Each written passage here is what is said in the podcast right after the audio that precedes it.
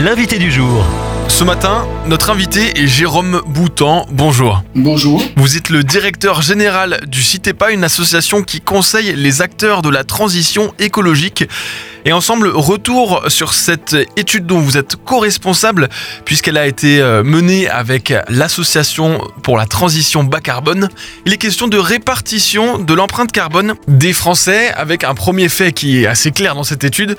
Plus on a de revenus, plus notre empreinte carbone est importante. Comment est-ce que cela se fait? Alors ça, effectivement, pour nous, on considère qu'il s'agit d'un résultat euh, essentiel. Plus les revenus augmentent, plus la consommation tend à augmenter, et donc les émissions tendent à augmenter avec la consommation. Sur l'étude présente, dans tous les postes, euh, alimentation, transport, services, euh, énergie, etc., que nous avons relevés, la répartition, l'évolution de l'empreinte en fonction du revenu est essentiellement due au poste transport. C'est là où, semble-t-il, en fonction de l'augmentation des revenus, que les comportements transport et mobilité changent, alors au profit de voitures plus puissantes et plus consommatrices en carburant, et au profit de l'avion. Donc l'avion est nettement, sur les catégories de revenus supérieurs, le poste sur lequel la différence se fait en matière de revenus. Est-ce qu'il y a une différence d'empreinte carbone d'une région à l'autre pour la France? Alors, ça c'est un, un résultat très important de l'étude il semblerait qu'il n'y ait pas de différence significative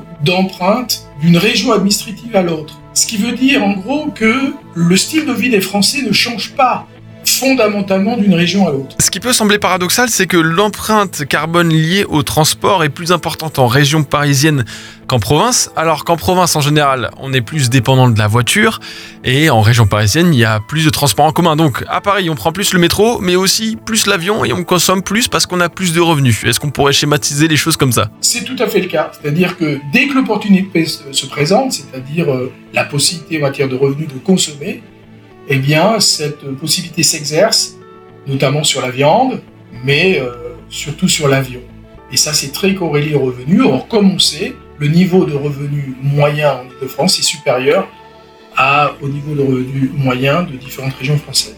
Et comme le montre cette enquête, plus de revenus est égal à plus de consommation, donc une plus forte empreinte carbone. Quelles sont les perspectives suite à cette enquête, Jérôme Boutan Alors, les perspectives, pour moi, clairement, sont d'apporter un éclairage aux décideurs publics, qu'ils soient nationaux ou régionaux, de façon à ce que une modulation des efforts de décarbonation soit fait relativement aux critères socio-économiques, aux variables qui influent sur l'empreinte. Donc, euh, me semble-t-il, il est exclu d'appliquer le même traitement à des gens qui gagneraient de 750 à 1000 euros par mois à ceux qui gagnent 6500 et plus. C'est-à-dire qu'il va falloir moduler, cibler, personnaliser en fonction des catégories des régions, des lieux, des styles de vie, des revenus. Il va falloir personnaliser les politiques de décarbonation de façon à introduire une équité sociale en fonction et des efforts qui sont demandés à chacun. Et donc on va pouvoir imaginer, en tant que décideur public, à partir de de ces schémas, notamment celui du revenu, la façon de collecter de l'argent auprès, par exemple,